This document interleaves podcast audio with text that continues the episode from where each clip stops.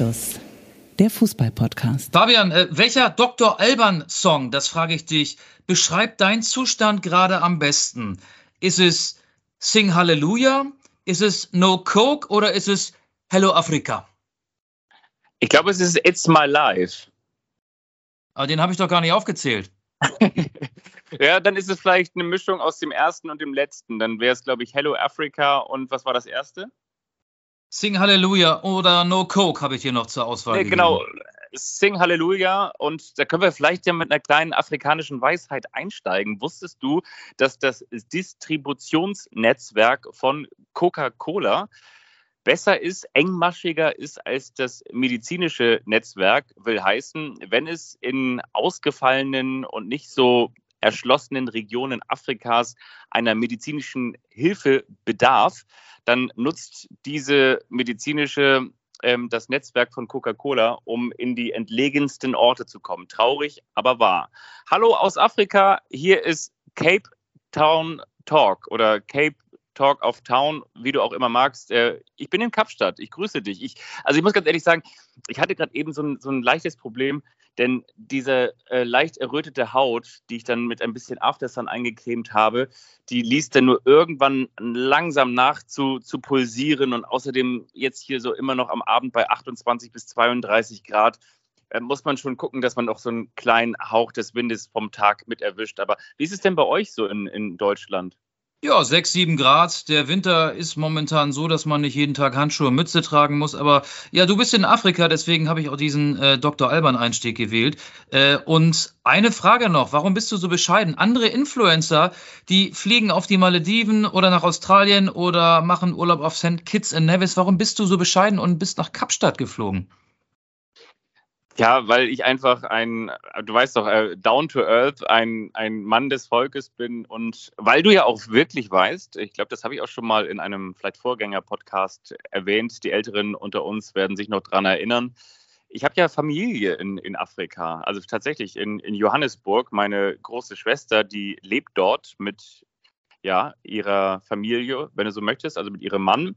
Und ich habe diese ähm, kleine Winterzeit oder diese dann doch ja recht ausgeprägte Winterzeit für einen kleinen, so muss man es sagen, äh, Boxenstopp genutzt und bin über Johannesburg und über Free State, das ist die südliche Provinz von Johannesburg mal nach Südafrika geflogen und am Ende habe ich mir überlegt, dann, wenn du schon mal hier unten bist, ne, also wenn du schon mal diese 10.000 oder 11.000 Kilometer in Kauf genommen hast, dann kannst du ja vielleicht auch noch mal ein bisschen ähm, Surfurlaub machen und das mache ich jetzt hier in Kapstadt.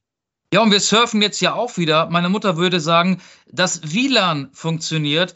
In der vergangenen Woche hattest du kein WLAN, deswegen gab es auch keine Anstoßfolge. Und jetzt zeichnen wir an diesem Dienstag, den 14. Februar, am Valentinstagabend, wenn man so will, auf. Es ist in Deutschland kurz vor 20 Uhr. Gleich begrüßt uns Susanne Daubner möglicherweise mit der Tagesschau. Und um 21 Uhr spielt dann der FC Bayern in der Champions League im Parc de Prince bei Paris Saint-Germain Achtelfinal-Hinspiel. Bis das losgeht, wollen wir durch sein mit der Aufzeichnung. Und jetzt habt ihr auch schon die Antwort auf die Frage, die ihr euch stellt, wenn ihr erst am Mittwoch oder am Donnerstag diese Folge hören solltet. Warum haben die denn nicht über die Champions League, warum haben die nicht über Mbappé und Messi gesprochen, sondern nur über Nico Gieselmann? Das ist die Antwort. Wir reden heute über Nico Gieselmann, über Union Berlin und über die Frage, kann der erste FC Union tatsächlich deutscher Meister werden? Aber wir haben auch noch so ein Rand-Bayern-Thema. Und das ist natürlich Manuel Neuer, der jeden Tag, egal ob er ähm, der SZ ein Interview gibt oder was auch immer macht, ein Thema ist beim FC Bayern, weil sich alle fragen, hat er beim FC Bayern noch eine Zukunft? Und diese Frage diskutieren wir natürlich auch ausführlich. Und dazu muss ich natürlich noch eine kleine Insider-Frage an dich stellen, die du natürlich ganz einfach beantworten kannst. Wie heißen die beiden Fußballvereine, die beide im Southwest Township in Johannesburg beheimatet sind. Wie heißen sie beide? In Soweto nennt man mit Abkürzung auch das Township rund um Johannesburg, in dem ja tatsächlich, man weiß es nicht ganz genau, entweder rund eine Million oder eher fünf Millionen. Man weiß es nicht ganz genau, man kann nicht reinzählen, man kann die Menschen dort nicht zählen, man kann es nicht erfassen. Wie heißen die beiden Clubs, die dort beheimatet sind, Michael Augustin? Die Kaiser, Chiefs, äh, die Kaiser Chiefs und die Orlando Pirates. Das ist absolut richtig. 100 Punkte. Dazu möchte ich eine kleine Geschichte erzählen. Mein, ähm, was ist das denn mein? Ja, mein, mein Schwager hat logischerweise auch einen Vater und der ist glühender, glühender Kaiser Chiefs-Fan. Ne? Also ein glühender Kaiser Chiefs-Fan. Und was ich ganz charmant, was ich ganz niedlich finde, was ich ganz süß finde, ist, ähm, das war immer so, wenn es denn das Derby gab, ne? so wie die Piraten aus Hamburg gegen der Club von der, von der Elbe. Der, Piraten der, gegen Primaten, wie man äh, bei Feinkost Kolinski zu sagen pflegt. Ja, von mir aus auch so. Also Piraten gegen den HSV und äh, so gab es natürlich dieses Spiel auch. Und wie gesagt, er war ein glühender und er ist ein glühender Kaiser Chiefs-Fan. Und ähm, was ich ganz charmant fand, äh, seine Frau hat sich bei diesem Derby immer besonders für die Tore der Orlando Pirates gefreut. Und äh, ja, die sind bis zum Schluss immer großartig verliebt gewesen. Vielleicht äh, hält ja auch so eine, eine innerhäusige familiäre Derby-Konstellation die Ehe auch jung. Ja, aber du warst auch im Stadion, aber nicht in dem, sondern bei äh, Ajax Cape Town. Habe ich das richtig gesehen? Du hast Videos geschickt und Fotos. Ja, das war nicht Ajax Cape Town, sondern das war äh, ähm, ähm, Kapstadt, City, wir mal ganz kurz, Cape Town City FC, genau so heißen die. Ähm, und was übrigens auch echt skurril ist, du gehst in dieses WM-Stadion von 2010 und das heißt, na, wie heißt das mittlerweile? DHL-Stadion. Ah, da geht die Post ab, ne? ja, ich muss dazu sagen, die haben ein Spiel gespielt gegen Royal ähm, Schieß mich tot, nicht Antwerpen. Aber auf jeden Fall ähm, sind wir da rein und dieses riesengroße WM-Stadion war ungefähr mit zweieinhalb, vielleicht mit 3000 Zuschauerinnen und Zuschauern gefüllt. Es gab ein Tor, was äh, nicht gezählt hat, aber es gab halt auch keinen Videobeweis. Also der Ball war klar hinter der Torlinie. Wir haben das von der Haupttribüne beobachten können. Der Ball war hinter der Linie, wurde aber nicht gegeben. Und das war die, die Round of 32, also die, die Runde der letzten 32, ein Cup-Wettbewerb. 0 zu 0 nach 90 Minuten. Und im Elfmeterschießen gab es dann auch noch jede Menge Fehlschüsse. Und dann hat am Ende sich tatsächlich das Auswärtsteam durchgesetzt. Es war also wirklich fußballerisches Niveau und ich möchte jetzt den Südafrikanern nicht zu nahe treten. Das war maximal Regionalliganiveau. Das erinnert mich so ein bisschen, wie du das erzählst, großes Stadion, wenig Zuschauer, vergangene Drittligasaison. Türk Gücü München, inzwischen insolvent, spielte ja zwei Jahre in der dritten Liga, unter anderem auch im großen Münchner Olympiastadion und da haben sich auch nur ein paar hundert Zuschauer bei Heimspielen verloren. Also daran musste ich gerade spontan denken. Aber wir wollen jetzt nicht in die ganz tiefen Abgründe eintauchen und schon gar nicht abtauchen. Wir wollen den damals oder ehemals besten Torhüter der Welt, Manuel Neuer, thematisieren. Was hältst du davon? Auf jeden Fall. Ja, auf jeden Fall. Meine Frage ist die, ist A, die Zeit von Manuel Neuer vorbei? Und wenn ja, hat er sich das selbst zuzuschreiben? Ich sollte jetzt eine Antwort darauf liefern. Ähm, ja. Okay, pass auf, ich hole ein bisschen aus. Wir können ja so ein kleines Was bisher geschah mal machen. Manuel Neuer hat sich ja noch während die WM in Katar lief beim Skiwandern das Ski- und Wadenbein gebrochen und fällt jetzt für den Rest der Saison aus. Punkt eins. Punkt zwei.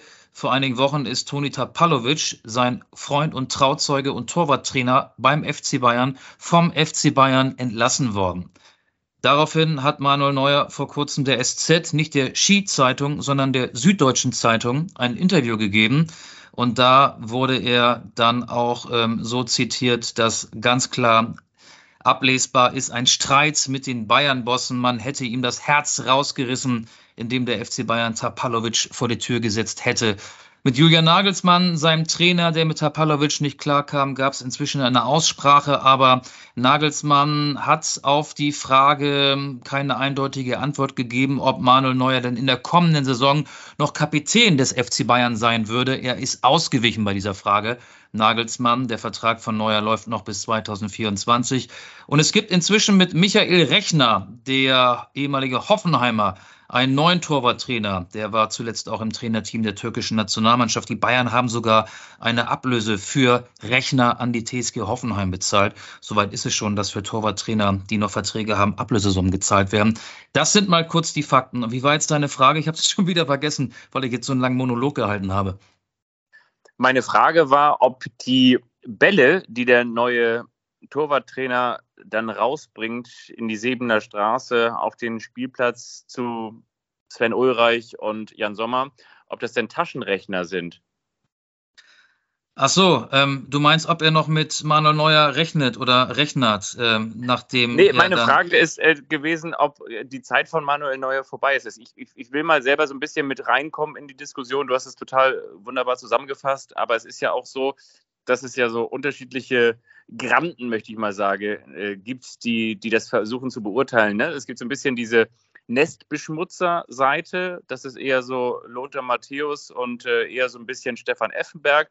Und dann gibt es eher so ein bisschen auch die, die Sepp Meier-Ecke. Und ähm, mich interessiert, auf der einen Seite rein faktisch können wir es natürlich nicht lösen und sagen, Manuel Neuer, äh, die, die, Zeit ist jetzt abgelaufen. Die große Frage, die wir uns ja auch schon vor Wochen gestellt haben, ist, kann man ganz generell alleine aus sportlicher Sicht wieder nach so einer schweren Verletzung in dem gehobenen Fußballalter wieder zurückkommen und vor allen Dingen dann eben auch besser sein als die Konkurrenz. Aber die Frage ist natürlich auch, ob Manuel Neuer tatsächlich auch politisch noch eine Chance hat und ob es als eine Art Affront zu werten ist oder ob ähm, das soziale Herz in mir auch sagt, ich finde es gut, wenn sich Menschen auch trauen, das zu sagen, was sie gerade empfinden und vielleicht auch mal aufbegehren und ähm, das ist natürlich etwas, was noch nie en vogue war beim FC Bayern München. Denn wenn du irgendwelche Dinge verändert hast beim FC Bayern München, und jetzt will ich nicht mit Jürgen Klinsmann anfangen, aber vielleicht ein bisschen bei Nico Kovac aufhören, wenn du sagst, du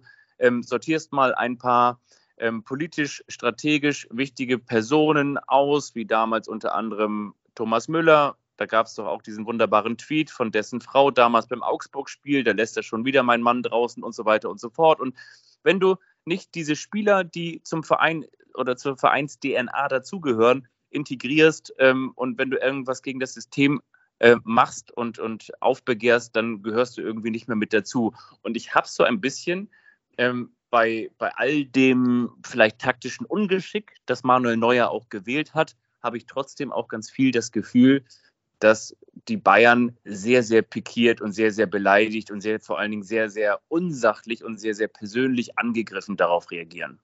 Ja, es soll ja offenbar auch noch eine, äh, eine noch nicht genau definierte Strafe geben, eine Geldstrafe für Manuel Neuer. Ich glaube, man kann ganz viel noch gar nicht abschließend beantworten. Also über allem steht die Frage, wie gut wird Manuel Neuer dann wieder, wenn er mit der Vorbereitung auf die kommende Saison, also auf die Saison 2023, 2024 beginnt? Wie fit ist er dann wieder? Er ist, glaube ich, ehrgeizig genug. Er will so nicht abtreten. Er hat zwölf Jahre beim FC Bayern gespielt hat, ich habe neulich irgendwie eine Zahl aufgeschnappt, wahnsinnig viele Titel geholt. 29 Titel hat er insgesamt mit dem FC Bayern gesammelt. Der will so, der ehemals weltbeste Torter will so nicht abtreten. Der hat den Ehrgeiz. Aber ich glaube, es hängt ganz viel auch davon ab, wie sich Jan Sommer jetzt in den wichtigen Spielen zeigt. Und die wichtigen Spiele, da bin ich jetzt doch zumindest ganz kurz mal bei dem Duell, das heute Abend in Paris angepfiffen wird. Von den vier Halbzeiten beginnt um 21 Uhr die erste. Und äh, in solchen Spielen muss ein Jan Sommer natürlich auch über sich hinauswachsen, wie alle anderen Bayern-Spieler auch. Wir alle kennen noch die Aussagen, ich weiß gar nicht mehr, ob es Uli Hoeneß war oder war es Karl-Heinz Rummenigge, der Juan Bernat äh, im Endeffekt auch ähm, kritisiert hat. Äh, der kann auch ein Lied davon singen, hey, wenn man das war, das war, das war Hoeneß. Der, das war Hoeneß, ja, guck mal. Der Bernat hat uns die Champions League gekostet, ne? Ja, genau. So, und da sind die Bayern sehr empfindlich. Äh, in, der, in der Liga muss äh, Jan Sommer das Tagesgeschäft äh, abarbeiten, wie er das ja bisher auch ganz gut macht. Aber in der Champions League gibt es jetzt halt diese beiden Spiele gegen Paris, möglicherweise dann, wenn die Bayern weiterkommen sollten, weitere K.O.-Duelle ab dem Viertelfinale. Da muss er funktionieren. Und äh, wenn er da gut funktioniert, äh, dann wird's umso schwerer für Manuel Neuer, ganz gleich, ähm, wie gut er dann in der Vorbereitung ist. Dann kann es natürlich sein, ähm, dass Julian Nagelsmann ihm noch die Kapitänsbände wegnimmt und dass man ihn vielleicht dann auch ähm, nahelegt, dass er keine Perspektive hat, die Nummer eins zu werden. Ich kann mir vorstellen, dass äh, der Trainer Nagelsmann im Sommer, also in der Vorbereitung auf die kommende Saison, alleine um dieses Thema äh, nicht wochenlang in den Medien am Köcheln zu halten, sich frühzeitig festlegen wird, wer sein erster Torhüter sein wird in der kommenden Saison. Aber das ist jetzt ähm, meine Interpretation im, im Best Case für Jan Sommer. Was passiert denn, ähm, wenn die Bayern rausfliegen in der Champions League gegen Paris im Achtelfinale? dann ist ja die große Frage, ob Julian Nagelsmann überhaupt noch eine Zukunft als Bayern-Trainer hat. Nach dem Aus in der vergangenen Saison, nach dem Viertelfinale aus in der vergangenen Saison, wäre das ja noch ein äh, größerer Misserfolg, wenn es zum Aus gegen PSG im Achtelfinale käme. Dann könnte es sein, dass Nagelsmann die Saison beim FC Bayern gar nicht zu Ende macht. Das wiederum würde die Position von Manuel Neuer vielleicht stärken. Es ist noch so viel im Unklaren. Deswegen kann man eigentlich noch keine Antwort darauf geben. Äh, nur die, ich glaube, Neuer wird so ehrgeizig sein, dass er so nicht abtreten will nach dieser langen, langen Karriere.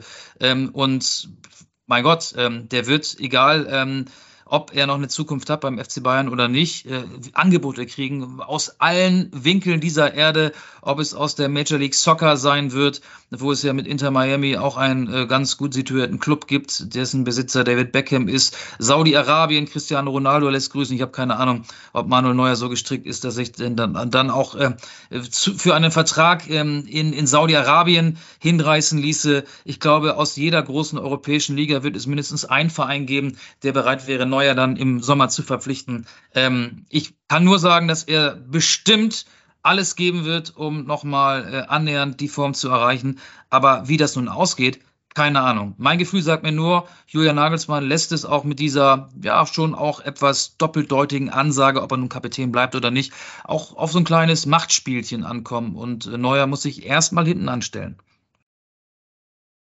Ja, und manchmal ist es natürlich auch bitter, wenn du erkennst, dass du vielleicht auch selber nicht mehr in der Lage bist. Ich erinnere mich an dich und ich meine es jetzt gar nicht äh, kritisch gesehen, sondern einfach nur so, wie, wie du es auch analysiert hast. Wir, wir sind ja beide, glaube ich, auch unisono zu der Meinung gekommen, dass Manuel Neuer nicht mehr Weltklasse ist und dass der FC Bayern München natürlich als, als Verein, der immer den Anspruch hat, mindestens im Viertelfinale, vielleicht auch eher im Halbfinale oder vielleicht möglicherweise im Champions League Titelrennen auch mit dabei zu sein, dass der natürlich auch eine Nachfolgeregelung braucht. Und die Nachfolgeregelung wäre ja nicht einmal Jan Sommer, wenn du mich fragst, sondern Jan Sommer ist für mich eine Zwischenlösung. Aber du kannst natürlich jetzt auch nicht sagen, bei dieser glasklaren Nummer eins, die es ja in, in München gibt und die ja wiederum im europäischen im europäischen Vergleich auch eine gewisse Besonderheit hat, eine gewisse Sonderstellung hat, weil bei vielen anderen Champions League-Teilnehmern, dann spielt da mal im FA Cup, spielt mal der Torhüter, der ist im Pokal immer gesetzt, der darf in der Liga ran, der geht hier mal rein und raus und beim FC Bayern München war es eigentlich immer ganz klar, ist Manuel Neuer fit, spielt Manuel Neuer und du brauchst natürlich eine Nachfolgeregelung. Aber ich bin tatsächlich auch mal gespannt, bin auch mal gespannt. Ähm, bislang hat sich der Verein ja ganz klar in Richtung Julian Nagelsmann positioniert, aber jetzt muss natürlich mit Cancelo, mit dem, dem, dem Torwart-Trainer, mit, mit Rechner und jetzt muss natürlich der Erfolg auch her, weil ansonsten hätte der FC Bayern München sich auf die möglicherweise falsche Seite geschlagen. Ja, und am 8. März, dann ist das Rückspiel in München. Dann äh, könnte man die Frage vielleicht ein bisschen genauer beantworten, weil spät, dann wissen wir, ob die Bayern es dann ins Champions League Viertelfinale geschafft haben oder nicht. Und äh, wenn sie es nicht schaffen sollten, dann hätte Nagelsmann große Probleme, weil ein elfter Meistertitel in Folge, ja, wäre nett, aber ich glaube nicht ausreichend, ähm, um längerfristig als Bayern-Trainer äh, eine Zukunft zu haben. Und wenn, selbst wenn die Bayern dann noch den Pokal holen sollten, ähm, da sind sie ja immerhin noch vertreten, nachdem der FC Bayern ja in den vergangenen beiden Saisons früh ausschied. Einmal übrigens in Kiel mit äh, dir in einem sehr kalten Holstein-Stadion. Das fällt mir gerade noch ein. Aber äh, ich glaube, man kann sagen, die Folge könnte vielleicht heißen, wenn Neuer nicht mehr der Alte ist. ja, möglicherweise. Ich habe auch noch zwei weitere Vorschläge oder entweder ähm, zu dem Thema wollen wir am Ende auch noch kommen, wenn der HSV Yatta Dapper Du pfeift oder möglicherweise auch äh, früher hat man ja gesagt, ähm, haben ist besser als brauchen, aber man könnte mittlerweile auch sagen, wenn Haberer besser als Brause ist, oder? Ja, ähm, schön, schöne Überleitung. Äh, so bleiben wir zumindest an der Tabellenspitze der Bundesliga. Ähm, viele fragen sich ja, kann Union Berlin es tatsächlich schaffen, deutscher Meister zu werden? Wir gucken auf die Tabelle, sehen, der Union hat mit 42 Punkten nun sein Ziel erreicht. 40 Punkte sind schon eingetütet und die Berliner haben nur einen Zähler weniger als Tabellenführer Bayern München. Und deswegen habe ich ja scherzhaft vorhin auch mal Nico Gieselmann erwähnt. Der hat ja gesagt, wenn wir alles gewinnen, dann werden wir deutscher Meister. Da muss man sich jetzt den Zwinker-Smiley ähm, dahinter denken. Aber was glaubst du? Hat Union das Zeug, deutscher Meister zu werden? Ja, also ja, sie haben das Zeug. Ähm, und zwar deshalb, weil sie, glaube ich, jetzt aktuell in so einen, so Rausch gerade reinlaufen. So, ne? die, die, die Frage wird natürlich auch sein, wie kommen sie mit den unterschiedlichen Belastungen klar und so weiter und so fort. Aber ich glaube, das Allerwichtigste, das Allerwichtigste ist die Antwort auf die Frage, ist, ähm, was machen die Konkurrenz? Also ich muss ganz ehrlich sagen, bis hierhin habe ich gesagt, okay, das war jetzt so ein Rausch, das war ein sehr, sehr guter Start in das neue Jahr, okay. Aber wenn du. Was heißt sehr guter Start? Äh, sechs Spiele in 2023, sechs Siege, besser geht's ja nicht, ne? Ja, genau, das meine ich. Das war ein sehr, sehr guter Start, definitiv. Und ähm, ich hätte Ihnen jetzt nicht zugetraut, dass Sie so gegen RB Leipzig gewinnen. Das ist natürlich dann auch schon wirklich sehr, sehr stark. Aber auf der anderen Seite erkennst du auch eben daran, dass die Konkurrenz, die normalerweise sicherlich gefestigter wäre, und da beziehe ich den FC Bayern München mit, mit ein, der ja erstmal mit, äh, glaube ich, drei Niederlagen, die, äh, drei Niederlagen, drei Unentschieden in, die, ähm, in das Kalenderjahr gestartet war ähm, Dortmund ist dann natürlich auch jetzt oben wieder mit dran, aber solange Union Berlin so souverän auftritt und äh, auch äh, diese Spiele bei vermeintlich deutlich stärkeren Mannschaften so souverän gewinnt, durch zum Teil dann eben ja auch individuelle Klasse, das ist ja wiederum auch das Ding. Normalerweise war es ein Verein, jetzt nicht sonderlich attraktiven Fußball gespielt hat, nicht sonderlich viel für das Spiel getan hat. Aber wenn du jetzt in Anführungsstrichen einfach so schnöde so ein, ein Spiel gewinnen kannst, indem du damit zum Traumtor äh, nach so einer Ecke durch äh, Haberer rausgehst, ja, natürlich können sie das, natürlich können sie das denn tun. Und ich meine, was wäre das für eine geile Geschichte? Wohl wissend, dass du im kommenden Jahr natürlich dann die, die, Hälfte der Mannschaft irgendwo in der Premier League spielen hast und die andere Hälfte irgendwo bei Borussia Dortmund oder bei Borussia Mönchengladbach. Aber ähm, ja, also bitte, bitte, bitte ja, bitte mehr, bitte in jedem Fall bis zum Schluss die Möglichkeit haben. Ich, ich traue Ihnen, ich traue Ihnen das äh, durchaus zu, ähm, wenngleich ich es aber durchaus auch gleichzeitig für sehr unwahrscheinlich halte. Ja, da hast du dich ja jetzt zu allen Seiten offen gehalten. Ähm, ich traue Union das nicht zu. Die Antwort ist einfach und heißt Bayern München, weil die Bayern zum elften Mal in Folge Meister werden. Ich glaube, da gibt es kein Vertun. Aber ich traue Union auch zu, dass es ähm, bis zum Schluss so an den Top 4 dran sein wird. Und das hieße ja Champions League Qualifikation, also dass sich Union dann für die Champions League erstmals qualifizieren würde. Ähm, es ist ja auch schon echt witzig. Ähm, Union ist ja nun nicht, ähm, wir sind nicht am, nicht, nicht im September. Die Saison hat schon 20 äh, Spieltage hinter sich. Das ist ja viel mehr als die oft zitierte Momentaufnahme.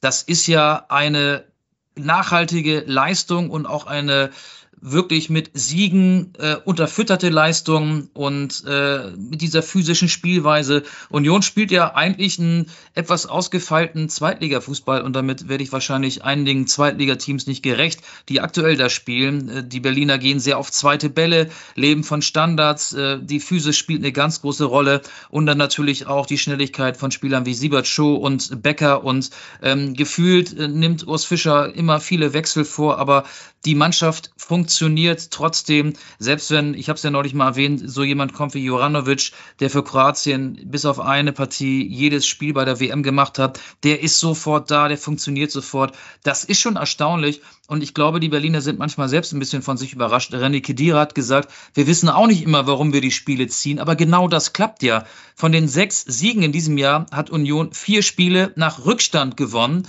Und äh, da bin ich dann bei Urs Fischer, der nun fünf Jahre Trainer dieser Mannschaft ist und natürlich auch ein ganz entscheidender Faktor ist, wenn es darum geht, ähm, das Erfolgsrezept von Union Berlin ja zu erklären. Eine Erklärung hat man ja nicht so richtig, weil ja alle irgendwie noch staunend vor dieser Erfolgsgeschichte sitzen. Aber er hat gesagt, Mentalität, Solidarität, Teamgeist, das sind so entscheidende Faktoren. Da können wir mithalten, hat Urs Fischer gesagt. Ansonsten, was so die individuelle Klasse vieler Spieler angeht, sind die Leipziger, die Dortmunder und die Bayern ja sowieso besser.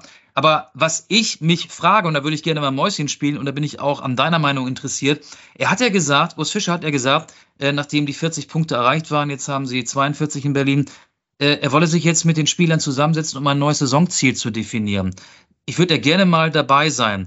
Äh, und jetzt frage ich dich, glaubst du, nicht, dass die sich jetzt sagen, ey, wir haben so eine Once-in-a-Lifetime-Chance. Ich meine, so ein One-Night-Stand an der Tabellenspitze erleben die ja jedes Wochenende, wenn dann die Bayern einen Tag später ähm, spielen. Aber äh, sagen die nicht, ey, wir wollen deutscher Meister werden? Musst du doch eigentlich machen. Das Ziel wird natürlich nicht nach außen kommuniziert, aber glaubst du nicht, dass die uns alle verarschen und sich längst ähm, so zusammengeschworen haben und sich darauf committed haben, dass sie verdammt nochmal Meister werden wollen?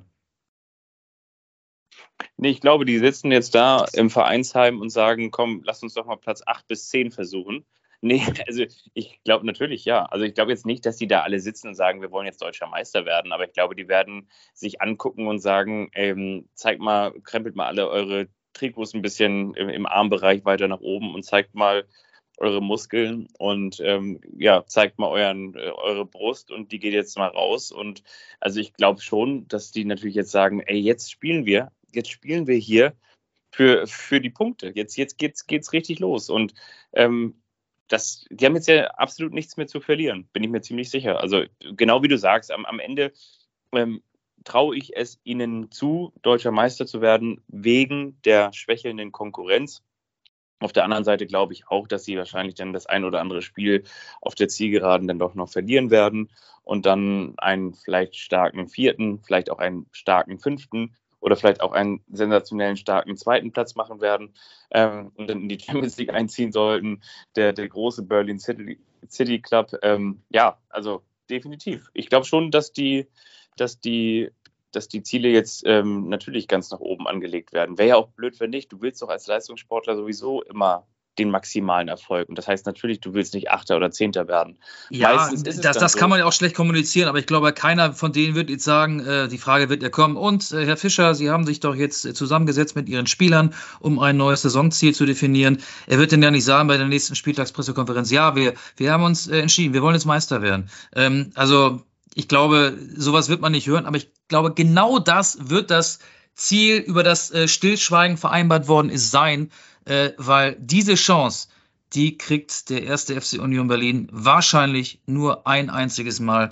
Und das wird in dieser, in dieser Saison sein ganz langsam in dieser Saison. Und dass die Konkurrenz schwächelt, ah, weiß ich nicht. Borussia Dortmund schwächelt gerade nicht. Ähm, die Bayern spielen zwar nicht überzeugend, aber schlagen trotzdem den VfL Bochum mit 3 zu 0 und die schwächeln auch nicht. Ähm, und das ist auch einer der Gründe oder der Grund, weshalb es für Union Berlin maximal nur zu Platz 2 reichen wird. Ich gehe sogar noch ein, zwei Plätze weiter nach unten, sage aber, äh, dass sich ähm, die Berliner am Ende für die Champions League qualifizieren werden.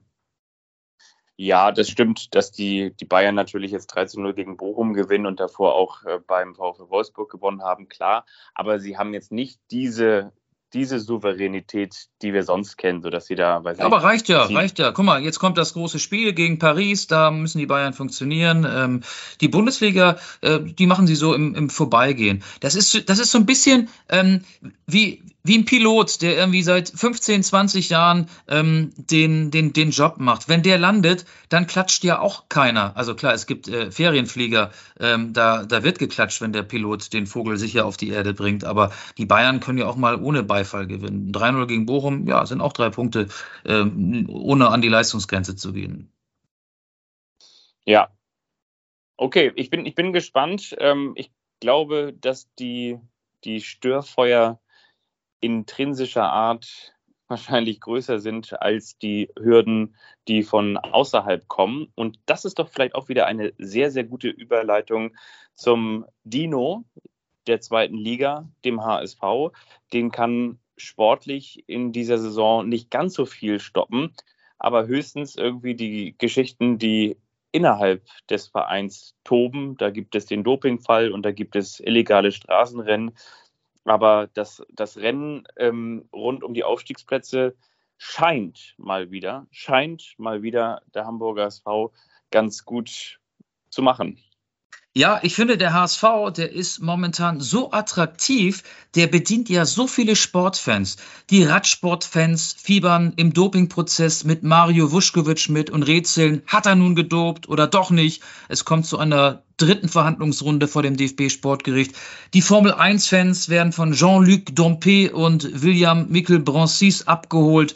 Das illegale Autorennen. Formel-1-Kenner sagen sich, Mensch, die Kurve da am Hamburger Fischmarkt, die hat er super genommen. Er hätte nur diese Bushaltestelle vielleicht nicht rasieren müssen. Und dann gibt es natürlich auch die Drama-Fans, die auf den Fußball aus sind. Und die werden mit Spielen wie, und da das meine ich jetzt wirklich ernst. Äh, zuletzt das 4-2 gegen Braunschweig habe ich im Volksparkstadion live gesehen, äh, zufriedengestellt. Und das äh, 3-3 in Heidenheim war ja auch nicht ganz übel. 0-3 hinten gelegen und dann äh, drei Tore innerhalb von 16 Minuten.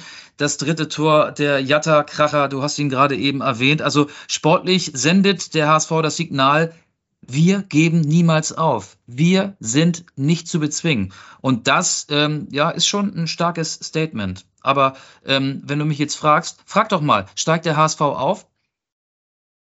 Du, Michael, was ich dich schon immer mal fragen wollte, steigt der HSV eigentlich auf? Da wäre ich mir nicht so sicher. Weil diese psychische Komponente, die kann man nicht simulieren. Also so eine Drucksituation, sagen wir mal am 29., 30. oder 31. Spieltag, wenn dann vielleicht so eine Serie von zwei, drei Spielen ohne Sieg plötzlich zum Problem wird und die Konkurrenz, ob sie nun aus Darmstadt oder aus Paderborn oder meinetwegen aus Heidenheim kommen mag, einen ganz guten Lauf hat. Also das kann logischerweise äh, kein Spieler simulieren, weil wir Anfang Februar haben und noch nicht äh, Mitte, Ende Mai.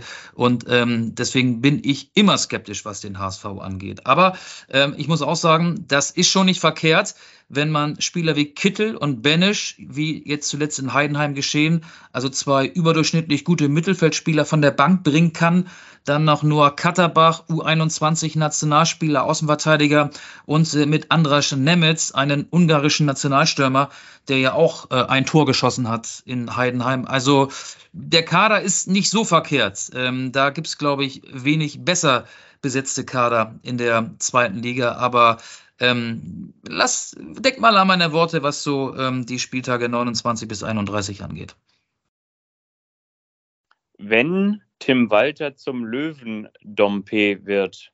Nee, aber was ich ähm, in dieser Saison auffällig finde, ist, dass der HSV diese Spiele, die er sonst ganz gerne vergeigt hat, zieht. Und zwar meine ich es gab so diese, diese Top-Spiele, da hat der HSV immer gut ausgesehen, wenn es meistens gegen ein Team ging, das das Spiel mitgestaltet hat und das mitgespielt hat. Und dann erinnern wir uns alle an die Spiele im Volksparkstadion. Alle waren hoffnungsfroh, erwartungsfroh und haben gesagt, ey, heute gegen einen vermeintlichen Kleinen, gegen zum Beispiel Eintracht Braunschweig, heute, heute wird es da was. Und ähm, in den vergangenen Jahren waren das immer genau die Spiele, äh, wo der HSV jede Menge Hohn und Spott gezogen hat. Ja, aber der HSV, wenn ich da kurz zwischengrätsche, hat auch gegen Magdeburg und gegen Hansa Rostock zu Hause verloren. Das ist jetzt schon eine Weile her, weil es in der Hinrunde äh, weit vor der WM-Pause passiert ist. Also äh, so ganz abgelegt hat er diese Krankheit auch noch nicht. Nee, in der Saison jetzt nicht, aber ich finde, man kann so eine gewisse Formkurve ähm, erkennen. Und damit meine ich eben auch so ein Spiel dann gegen Heidenheim. Und Heidenheim ist ja nun, ich meine, Heidenheim ist ein direkter Konkurrent da oben gewesen. So, ne? Also das war schon auch nicht selbstverständlich. Und in Heidenheim, bei Heidenheim zu gewinnen, ist auch nicht selbstverständlich oder beziehungsweise Punkte dort mitzunehmen. Also das war schon, fand ich, äh, wie sagt man so schön, so floskelhaft, ein Punkt der Moral. Wenn man jetzt so ein bisschen auf den Spielplan schaut, dann ist es, glaube ich, Bielefeld, Darmstadt, Nürnberg, Karlsruhe. Und da denke ich mir eher so, ja, dieses Spiel gegen Darmstadt, auswärts am Böllen-Falltor, da sehe ich den HSV ehrlich gesagt sogar noch eher in der Favoritenrolle, meine ich jetzt ganz im Ernst. Aber ich glaube, diese Spiele bei Bielefeld, zu Hause gegen kränkelnde, schwächelnde Nürnberger und dann gegen Auswärtsbaustelle äh, Wildparkstadion beim Karlsruhe SC. Ich glaube, das sind die Spiele, nicht nur Tomorrow, my friend, sondern die, die, die wirklich die, den, den Ausschlag geben. Und das ist jetzt natürlich auch abgedroschen, aber ähm, am, am Ende wissen wir auch, ja, der HSV ist sicherlich ähm, doch nochmal ein Stückchen besser als die Konkurrenz, aber der Qualitätsunterschied im Zweitligakader, der ist auch nicht gravierend. Das erkennen wir zum Beispiel auch daran, dass ähm, der FC St. Pauli, dein Verein, dein Orlando Pirates, ähm, nach einer schwachen Hinrunde jetzt ruckzuck da unten auch raus sind und ähm, in Anführungsstrichen da im Mittelfeld wieder anklopfen. Ähm, ja, das ist schön, ähm, wobei ich sagen muss, dass ich immer noch ähm, nicht der Überzeugung bin, der Trainerwechsel von Timo Schulz zu Fabian Hützeler sei richtig gewesen. Ich kann dazu vielleicht gleich noch zwei, drei Sätze mehr ausführen. Beim HSV ähm, finde ich die Offensive überragend. Äh, Reis wahrscheinlich einer, wenn nicht sogar der beste Mittelfeldspieler der zweiten Liga. Dompe nicht nur auf der Straße feilschnell, sondern auch als Linksaußen Glatzel, der Top-Torjäger im Sturm. Äh, Jatta äh, immer schwer zu verteidigen. Äh, geniale Momente wechseln sich mit weniger genialen Momenten ab, aber einer, der den Gegner 90 Minuten beschäftigt oder zumindest so lange beschäftigt, wie er auf dem Platz steht. Aber die Abwehr, und das zeigen ja auch die relativ vielen Gegentore gegen vermeintlich kleine Gegner, selbst Eintracht Braunschweig hat zwei ähm, Tore dem HSV eingeschenkt und danach noch weitere Chancen auf einen dritten Treffer gehabt. Die Abwehr ist äh, nicht einer Zweitligaspitzenmannschaft würdig. Ähm, deswegen wäre ich mit meiner Aufstiegsprognose noch etwas zurückhaltend. Ja, kann ich auch nachvollziehen. Ist natürlich auch zum Beispiel, der, das wäre so ein bisschen der Paderborn-Weg unter Steffen Baumgart in der ersten Liga. Ne? Also wenn du mit, mit so einer Taktik, mit den extrem hochstehenden Abwehrketten, mit der extrem hochstehenden Abwehrreihe, mit einem Torhüter, der eine Art Libero spielt. Also wenn du so mit so viel Hurra-Fußball in die erste Liga gehst, dann gehst du auch genauso mit so viel Hurra wieder runter. Aber ja, momentan ist es tatsächlich die, die Offensive, die es rausreißen kann. Und ich denke wiederum auch, dass es in dieser Spielzeit eben dann nicht die vermeintlichen Top-Favoriten sind, wie noch in der vergangenen Spielzeit mit, mit Schalke und Werder, dass du da durchaus dann auch als HSV äh, gute Chancen hast, auf jeden Fall bis zum Ende da oben mitzuspielen. Ob es dann ja, der HSV ist ja der Top-Favorit eigentlich, ne? zumal die Hamburger ja auch ja. Äh, nach der äh, verloren gegangenen Relegation gegen Hertha gesagt haben, so in diesem Jahr wollen wir auf jeden Fall aufsteigen. Also die haben ja jetzt noch nicht um den heißen Brei herumgeredet. Das wäre ja nun auch gar nicht dem Naturell von Tim Walter entsprechend. Ähm, ja, aber, aber darf ich noch äh, zwei, drei, vielleicht sogar vier Sätze über den FC St. Pauli verlieren? Ähm, ich, ich winde mich seit, seit Wochen so ein bisschen wie so ein Aal ähm, um dieses Thema. Zumindest ist, ist das der Eindruck, den viele haben könnten. Also natürlich äh, ist es toll, dass St. Pauli jetzt dreimal gewonnen hat. Äh, 1 zu 0 gegen Nürnberg, 2 zu 0 gegen Hannover, 1 zu 0 gegen Kaiserslautern. Anhand der Ergebnisse kann man schon äh, sehr gut erkennen, äh, wo die Stärken gerade liegen. Fabian Hürzeler setzt auf eine sehr, sehr stabile Abwehr mit äh, Metz, gibt es auch einen neuen Abwehrspieler, der Este Karol Metz, der wurde geholt. Ähm, die Dreierkette funktioniert und mit Metcalf gibt es jemanden, der jetzt Tore schießt auf einer neuen Position. Der Australier hat jetzt zweimal getroffen in diesem Jahr, äh, spielt so eine Art Rechtsaußen. Und es gibt aber mit Afolayan einen weiteren neuen Flügelspieler, ähm, und äh, Moridis, ein Stürmer, der hat jetzt noch nicht so überzeugt und Elias Satz, der hat noch keine große Rolle gespielt. Also St. Pauli hat vier neue verpflichtet und diese vier Spieler hatte Timo Schulz ja nicht, weil er ja äh, gar nicht die Möglichkeit hatte, die Mannschaft auf die Rückrunde vorzubereiten, weil er eben dann im alten Jahr, also im Dezember, entlassen wurde. Und äh, diese Entlassung habe ich immer noch nicht ganz nachvollziehen können weil St. Pauli, wenn man sich mal so die Zeit in der zweiten Liga anguckt, seit 2011 ist St. Pauli jetzt Zweitligist, ähm, immer mal im Mittelfeld rumdümpelt, wenn es gut läuft, ähm, um den Aufstieg mitspielt und es lief zuletzt in der vergangenen Saison unter Timo Schulz sehr gut. Wenn es schlecht läuft, mal so eine Zittersaison hat, aber eigentlich ja ein Zweitligist ist, der so ein bisschen ähm, wie so ein wie so ein Stück Holz äh, bei stürmischer See so hin und her treibt und aber eigentlich nicht nach oben gespült wird. Andere Vereine, die auch nicht viel größer sind, wie Gräuter Fürth und Darmstadt und Ingolstadt und Arminia Bielefeld, haben es, Paderborn nicht zu vergessen, in diesen zehn, elf Jahren teilweise sogar zwei Jahre am Stück geschafft, in der ersten Liga zu spielen. Das hat St. Pauli nicht hingekommen. Und ich hätte mir gewünscht, dass ähm, der Verein mit äh, Andreas Bornemann, dem Sportvorstand und vor allen Dingen Präsident Uwe Göttlich an der Spitze, einen Trainer, der ähm, der Mannschaft eine Handschrift, also attraktiven Fußball mit diesem Trainerteam übergestülpt hat, der auch den Aderlass von äh, Leistungsträgern wie Burgstaller und Kofi Chiré verkraften musste, dass man ihm diese Krise zugesteht. Und es war ja nicht so, dass St. Pauli mit großem Abstand auf einem direkten Abstiegsplatz stand. Nein, St. Pauli war über dem Strich und gar nicht so weit weg von den einstelligen Tabellenplätzen. Ich bin gleich fertig. Ähm, und ähm, es wäre, glaube ich, weil ich in den vergangenen Jahren äh, keine wirklich langfristig angelegten Plan gesehen habe. St. Pauli lässt immer die besten Spieler ziehen, begreift sich offenbar selbst als Ausbildungsverein. Da muss ich doch aber sagen, okay, dann setzen wir mal vier, fünf Jahre auf einen Trainer, der hier sehr lange 15 Jahre im Verein ist, der sehr beliebt ist bei der Mannschaft, im Umfeld, der ein guter Typ ist, eine gute Ausstrahlung hat, der auch schon erfolgreich war, dann geben wir dem noch jetzt mal vier, fünf Jahre die Zeit, Spieler besser zu machen. Und das hat er mit seinem Trainerteam ja immer geschafft. Und jetzt äh, kommt noch eine Sache, die ich sehr skurril finde. Wenn man mit dem Trainerteam nicht zufrieden war, warum macht man dann den Co-Trainer, den 29-jährigen Fabian Hürzeler, zum Cheftrainer? Es ist natürlich jetzt blöd, ihn zu kritisieren, was ich auch gar nicht möchte, nach drei Siegen. Aber die Entscheidung finde ich nach wie vor sehr merkwürdig. Das waren jetzt mehr als drei, vier Sätze, tut mir leid. Aber weißt du, was ich an dir mag? Und das meine ich jetzt ganz im Ernst. Ich mag an dir deine Loyalität. Die Loyalität, die du jetzt nicht nur gegenüber Timo Schulz hast, sondern auch ganz generell gegenüber deiner Mitmenschen. Und die ist jetzt hier nochmal ganz deutlich zum Ausdruck gekommen. Und ich, ich kann das auch in, in gewissen Bereichen nachvollziehen. Weshalb, das ist natürlich jetzt chronologisch entgegengesetzt, weshalb sie Fabian Hürzeler behalten haben und ähm, trotzdem sich dann gegen Timo Schulz entschieden haben, obwohl es einer aus dem Trainerteam war, war wahrscheinlich erst einmal so eine Art Feuerwehrmann, der jetzt nicht so kostspielig ist, ähm, wo du weißt, vielleicht inmitten der Saison findest du jetzt auch nicht den, den Besten und weiß nicht, ähm, ob du jetzt das, ob du das jetzt Florian Kofeld zutraust oder wer da irgendwie da vielleicht so. Ja, aber Moment, Moment, Moment. Wir haben die längste Winterpause gehabt äh, mit einer zwei Monate langen Vorbereitung oder wie lange war die Winterpause? Die war im Endeffekt länger als zwei Monate. Also wenn du jemanden finden wolltest, dann wäre doch diese Pause prädestiniert gewesen. Jeder Trainer hätte doch eine mega lange Vorbereitung gehabt. Ja, aber anscheinend haben sie es äh, Timo Schulz nicht zugetraut. Ne? Und genauso ja.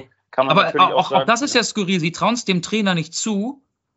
Es lag also am Trainer, der, das ist ja die, die offizielle Lesart dann, äh, aber trotzdem werden vier neue Spieler verpflichtet. Also war ja auch die Mannschaft, die Qualität der Mannschaft offenbar nicht ausreichend. Also ich finde an mehreren Stellen sehr paradox, diese Entscheidung. Aber vielleicht ist es ja auch dann die, die Mischung. Ne? War das nicht die Mischung? Der Mix macht, so ein, so ein Slogan eines Privatradiosenders, der Mix macht. Ja, also wahrscheinlich waren es unterschiedliche ähm, Schrauben, die nicht richtig festgezogen waren.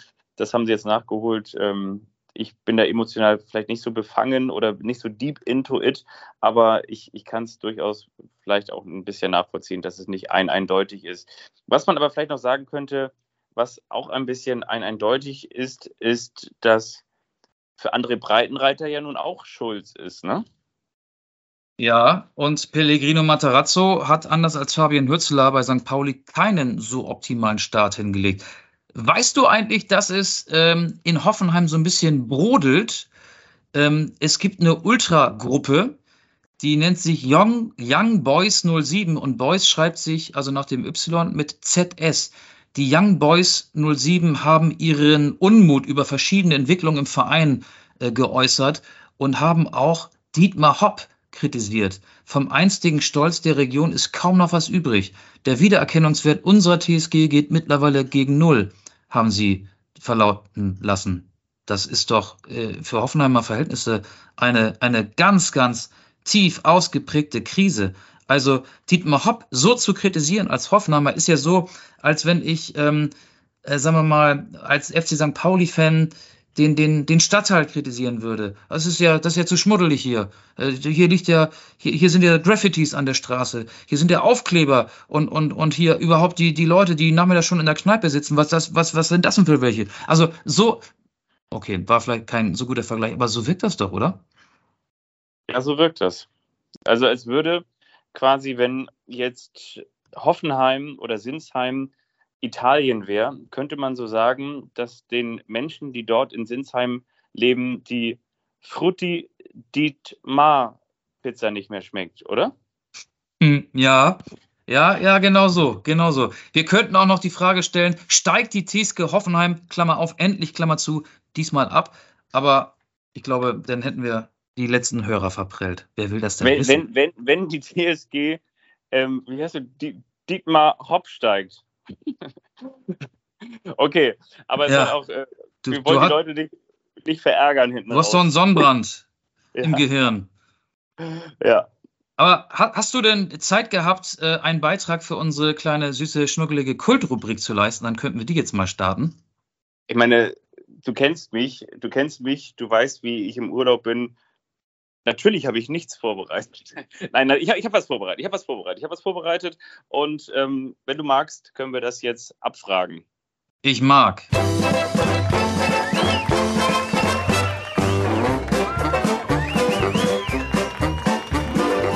Das ist der eine, der überrascht den anderen.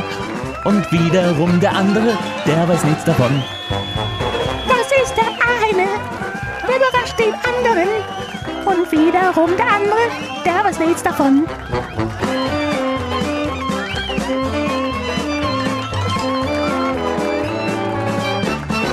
Der eine überrascht den anderen. Dann schieß mal los. Da Was hast du denn vorbereitet? Da sind wir wieder. Ich möchte mit dir natürlich thematisch nach Südafrika gehen. Wie hätte es auch anders sein können? Und ich möchte mit dir gemeinsam herausfinden, ähm, ich muss das jetzt ganz kurz hier einmal öffnen. Du weißt, wie das ja manchmal ist, wenn man hier so unterwegs ist. Ähm, ich möchte mit dir gemeinsam herausfinden, wie firm du bist im südafrikanischen Fußball. Oh, Wir gar ja nicht. Gar nicht. Aber ja, die Kaiser Chiefs und die Orlando Pirates, die habe ich ja bereits zuordnen können, geografisch zuordnen können. So ist es. Ich Jetzt kommt bestimmt was mit Joe Zinnbauer und Ernst Mittendorf. Nee, tatsächlich, tatsächlich nicht.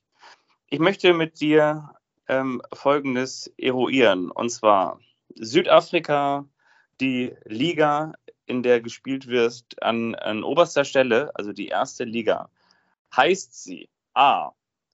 Primera Soccer Leguare Dimension? Heißt sie B. Premier Soccer League? Oder heißt sie C. Premier League Soccer? Sie heißt B. Premier Soccer League? Ja. Die Antwort ist richtig und zwar heißt sie Premier Soccer League. Wir tauchen ein. Das Einstiegsgehalt eines PSL-Profis lag 2018 A bei 750.000 Rand, B Sag noch, sag noch mal eben Rand, Rand äh, Euro. Wie ist da die Umrechnung? Ich habe das nicht mehr drauf. durch 20 aktuell, durch 19, Komma noch irgendwas. Okay. Jetzt brauche ich sogar meinen Taschenrechner. Das ist aber eine Herausforderung jetzt. Aber mach mal weiter. Also 750.000 Rand, B 71.000 Rand oder C 7.100 Rand. Ich kann kurz sagen, 71.000 Rand sind zum Beispiel rund 3.500 Euro pro Monat. Das ist die Antwort. Das ist die Antwort? Ja. Auch diese Antwort ist richtig. Ich möchte von dir wissen, in der Saison 2019-2020 galt Karma Billiard mit einem Monatsverdienst von Punkt, Punkt, Punkt als bestbezahlter Profi der gesamten Liga. Also wie viel hat der bestbezahlte Profi der Liga 2019-2020 verdient? A. Umgerechnet 450.000 Euro. B. 4,5 Millionen. Oder C. Rund 40.000 Euro. 450.000. Nein, die Antwort ist falsch. Der bestbezahlte Profi der südafrikanischen Liga hatte einen Vertrag über 833.000 Rand und das waren etwa 40.000 Euro. Im, im, möchte- äh, Im Monat meinst du? Ähm, Im Monat, ja, genau. Ach so. Genau. Ja, gut. Äh, 450.000. Ich dachte, das wäre das Jahresgehalt. Also 450.000 Nee, im Monat ist klar. Das wäre zu viel. Äh, Dann hätte ich doch C genommen. Ja, äh, warte mal, warte mal. Ja, ist auch richtig. ich möchte wissen von dir, was glaubst du? Wer ist der Rekordmeister in Südafrika? Sind es A, die Kaiser Chiefs? Sind es B, die Orlando Pirates? Oder ist es C, die Sundowns aus Pretoria? Ähm, ich sag A oder B und äh, nehme A. Die Antwort ist falsch. Es sind tatsächlich die Sundowns aus Pretoria, Echt? die nämlich insgesamt neunmal Meister wurden und auch die vergangene Saison auf dem ersten Tabellenplatz abschlossen. Wir machen weiter.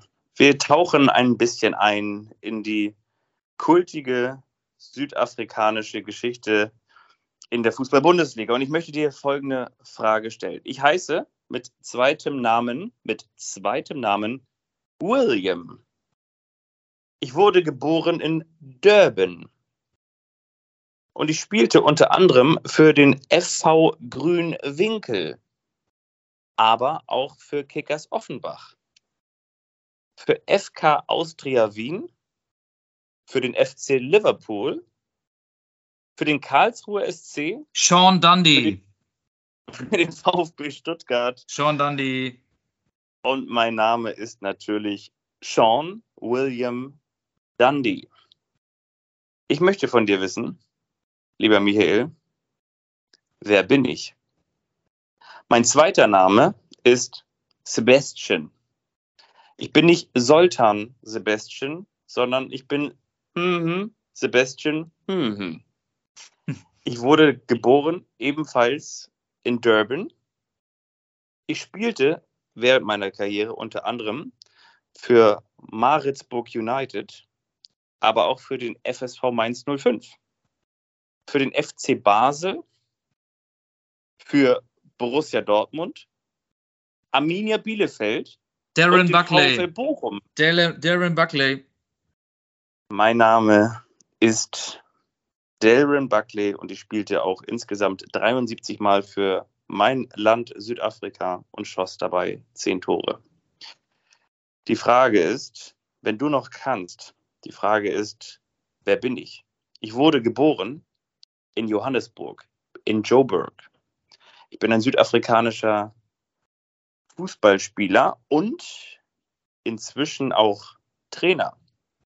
Ich spielte zunächst an der Universität, an der Fabians Schwester eine lange Zeit arbeitete, nämlich an der Witz University. Das ist kein Witz, sondern bitterer Ernst. Ich spielte während meiner langen Karriere unter anderem für den FC Hansa Rostock.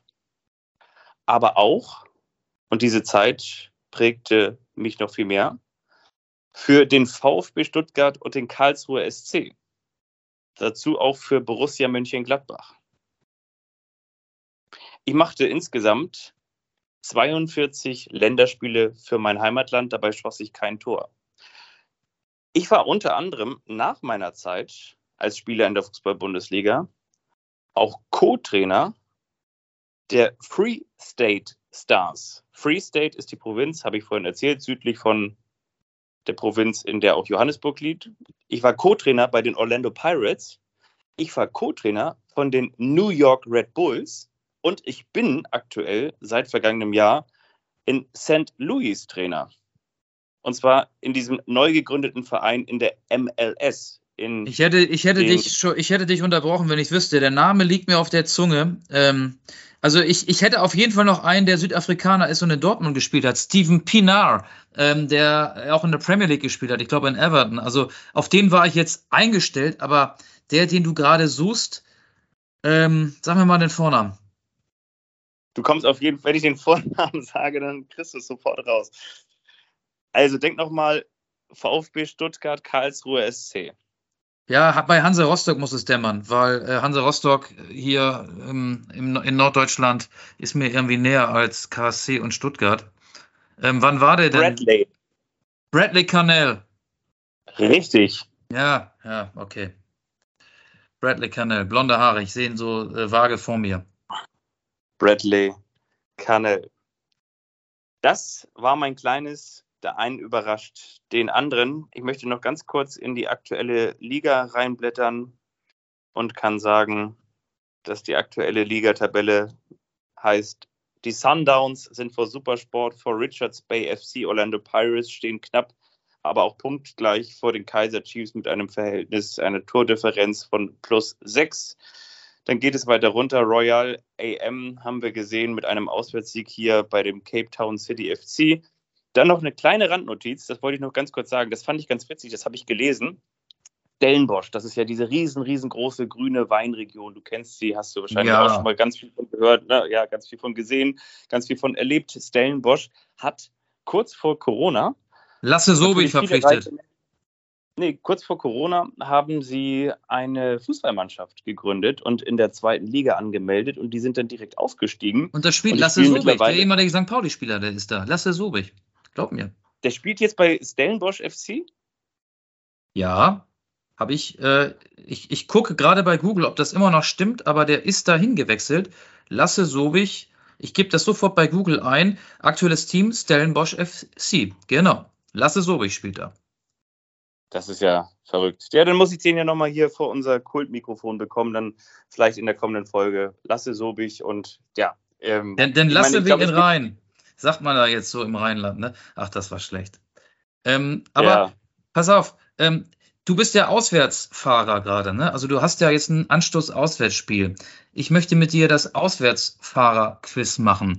Ich suche ähm, die, oder es, es gibt eine Auflistung aller 36 Vereine, die in der, ach nee, es sind ja nicht 36, es sind 56, in der ersten, zweiten und dritten Liga spielen. Und du musst mir sagen, welcher Verein im Durchschnitt in dieser Saison mehr Auswärtsfans am Start hat. Kannst du mir folgen? Weißt du Ja. ungefähr, worauf ich hinaus will? Also, ähm, ich nenne dir zwei Vereine und du musst mir sagen, welcher der beiden Vereine und wir springen auch munter zwischen den Ligen hin und her, denn es gibt teilweise Zweitligisten, die bringen auswärts mehr Fans mit als Erstligisten. Und du sagst mir, welcher Verein mehr Auswärtsfans in fremden Stadien am Start hat. Ich fange mal an. Hannover 96 oder der erste FC Magdeburg. Magdeburg. Magdeburg hat im Schnitt 2836 Auswärtsfans dabei. Mehr als zum Beispiel Freiburg, Bochum, Union, Hertha BSC. Also äh, was den Auswärtssupport angeht, ist Magdeburg erstklassig. Wer hat mehr Auswärtsfans dabei? Der erste FC Kaiserslautern oder der erste FC Köln? Ah, ist schwierig. Ich würde tippen tatsächlich wahrscheinlich sogar. Ah, ha, ha, ha, ha. ah das ist wahrscheinlich ganz eng. Aber ich tippe dann doch auf Köln. Äh, falsch, ist auch gar nicht so eng. Der erste FC Kaiserslautern hat im deutschen Fußball die viertmeisten Auswärtsfans, nämlich 5400. Köln hat 4205. Okay. So, das nächste Pärchen. Wer hat mehr Auswärtsfans am Start? Dynamo Dresden oder RB Leipzig? Dynamo Dresden. Ja, war nicht so schwierig, ne? Dynamo Dresden, äh, ich sage jetzt nicht die genauen Zahlen immer, das sind alles Kommenzahlen zwischen 1500 und 1600. Leipzig etwas mehr als 900. Wer hat mehr Auswärtsfans am Start? Der VfL Wolfsburg oder der erste FC Saarbrücken? Weißt du was übrigens, da muss ich ganz kurz sagen. Wir haben ja tolle Hörer. Ich hatte ja neulich eine kleine Story bei Instagram gepostet über Anstoß-Podcast bei Instagram aus dem Stadion, da aus dem WM-Stadion von Cape Town City FC. Und da waren dann halt auch nur ganz wenige. Und da schrieb dann einer unter diesen Post oder kommentierte diese Story und sagte so, das ist ja fast so viel wie beim VfL Wolfsburg. Das ist natürlich immer wieder gemein und jetzt hacken wir immer wieder drauf rum. Und wahrscheinlich ist die Antwort auch, dass der erste FC Saarbrücken mehr Auswärtsfans hat, ne? Genau, 1351, Wolfsburg 597 im Schnitt. Wer hat mehr Auswärtsfans? Holstein Kiel oder der VfL Osnabrück? Ich glaube, es sind leider die Osnabrücker. Das stimmt. 867 zu 644. Wer hat mehr Auswärtsfans? Schalke 04, aktuell Tabellenletzter der Fußball-Bundesliga oder Borussia Mönchengladbach? Boah, ich sage ja, Borussia Mönchengladbach. Falsch. Schalke liegt bei über 6200, Gladbach liegt bei knapp über 4000. Mehr Auswärtsfans. Der HSV oder Eintracht Frankfurt? Eintracht Frankfurt. Falsch. Der HSV. 4.500 grob, Frankfurt 4.300 grob. Wer hat mehr Auswärtsfans? Der FC St. Pauli oder ähm, wen nehme ich denn da Arminia mal? Bielefeld. Ja, genau. FC St. Pauli oder Arminia Bielefeld? Ich muss natürlich sagen, ähm, Matthias Hein, der ja für beide gespielt hat. Ne, war das nicht so? Doch, ne? Doch. Ja, Ähm, stimmt, stimmt. der, der, der mag das natürlich jetzt nicht so gerne hören. Du würdest natürlich niemals eine Statistik, Statistik aufführen, in der der FC St. Pauli den kürzeren zöge. Von daher ist immer die Antwort der FC St. Pauli. Ja, im Moment, du hast ja gerade mir Bielefeld in den Mund gelegt. Also das habe ich ja nur gesagt, äh, weil du es erwähnt hast. Also die Antwort ist richtig. St. Pauli hat zweieinhalbtausend. Bielefeld äh, muss ich suchen, hat 1300. Ähm, wir machen noch zwei, okay?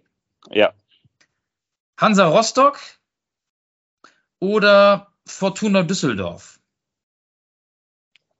oh, das ist schwierig. Ähm, ich tippe auf dann doch, glaube ich, auf Düsseldorf. Nee. Hansa Rostock hat doppelt so viel. 2600, Fortuna Düsseldorf 1300, grob, ne? Ähm, Und jetzt wollen wir noch so ein bisschen, äh, bisschen exotisch werden. Ähm, erster FC Heidenheim, immerhin ja eine Spitzenmannschaft in der zweiten Liga, wie wir inzwischen wissen, oder der SV Meppen. Meppen. Richtig. 411, Meppen 411, Heidenheim 254. Apropos Meppen, Meppenwetter haben wir hier Glück in Kapstadt und deswegen packe ich noch einen Song auf die Anstoß-Playlist und der soll irgendwas mit gutem Wetter sein. Sun is shining. Sun is shining, weather is good. Ich glaube, war, war das nicht auch Bob Marley? Ich glaube ja, ne? Äh, weiß ich nicht, aber irgendein Song wird wahrscheinlich Sun is Shining heißen. Ich pflege ja unsere Spotify-Playlist, die Ja. Anstoß heißt. Ähm, ich packe rauf von ähm, Udo Lindenberg und Apache 207 Komet. Und zwar deshalb, weil wir natürlich in beiden Altersgruppen noch so ein paar Hörer wegcashen können. Wir sind sehr erfolgreich ähm, bei den 30- bis 50-Jährigen. Da liegen wir locker im siebenstelligen Bereich. Aber bei den ganz Jungen, und die spricht Apache 207 an, könnten wir noch ein bisschen Zuwachs gebrauchen. Und bei den ganz Alten, die spricht, wie alt ist er? 75, 76 Udo Lindenberg natürlich an. Da brauchen wir auch noch ein paar Hörer. Deswegen gibt's von mir Komet von Udo Lindenberg und Apache 207. Äh, Auge ganz kurz noch, äh, wo du mich ja gerade angesprochen hast, ich bin ja gerade reingekommen, reingeplatzt in die aktuelle Aufzeichnung. Und hier in Südafrika, ich weiß nicht, ob es bei euch auch in Namibia ist, in meiner Heimatstadt, kann man gerade nicht nur die Kometen sehen, sondern auch ganz groß den Mars am Himmelszelt über dem großen Himmelszelt am im Himmel, Milchstraße, und so kannst du den Franken sehen. Mars aktuell gerade hier und der bringt ja auch verbrauchte Energie zurück und von daher hole ich mir das Lebenselixier gemeinsam mit meinem Panikrocker-Kollegen Fabian hier in Südafrika. Als Kirche, keine Panik, bis bald. Ja, das war äh, netter Gruß von dir, Udo. Ich wünsche euch noch eine schöne Zeit, euch beiden in Südafrika. Und es könnte gut sein, dass die nächste Anschlussfolge auch remote, wie wir ja, wir Podcast-Profis sagen, aufgezeichnet wird. Also einer äh, am anderen Ende der Welt und der andere halt, ja, da wo er immer ist. Das bin dann ich. Ähm, ja, habt noch eine schöne Zeit, mein Lieber. Meine, meine, meine Oma hätte jetzt gesagt, äh, Wahnsinn, dass das heutzutage alles so möglich ist, oder? Ja, weil das WLAN, meine Mutter würde sagen, das WLAN funktioniert. Es hat alles mit dem WLAN zu tun. Siehst du? WLAN, ähm, Inter Vilano. Also von daher würde ich sagen, ähm, ja, ich wünsche euch eine ganz tolle Woche und ähm, schaut hin und mal wieder äh, vorbei bei uns bei, bei in den sozialen Kanälen, bei Instagram und natürlich bei, bei Twitter, da seid ihr auch auf dem Laufenden. Ähm, wir wünschen euch eine klasse Woche und ähm, bald gibt es mehr. So ist es. Auf Wiederhören.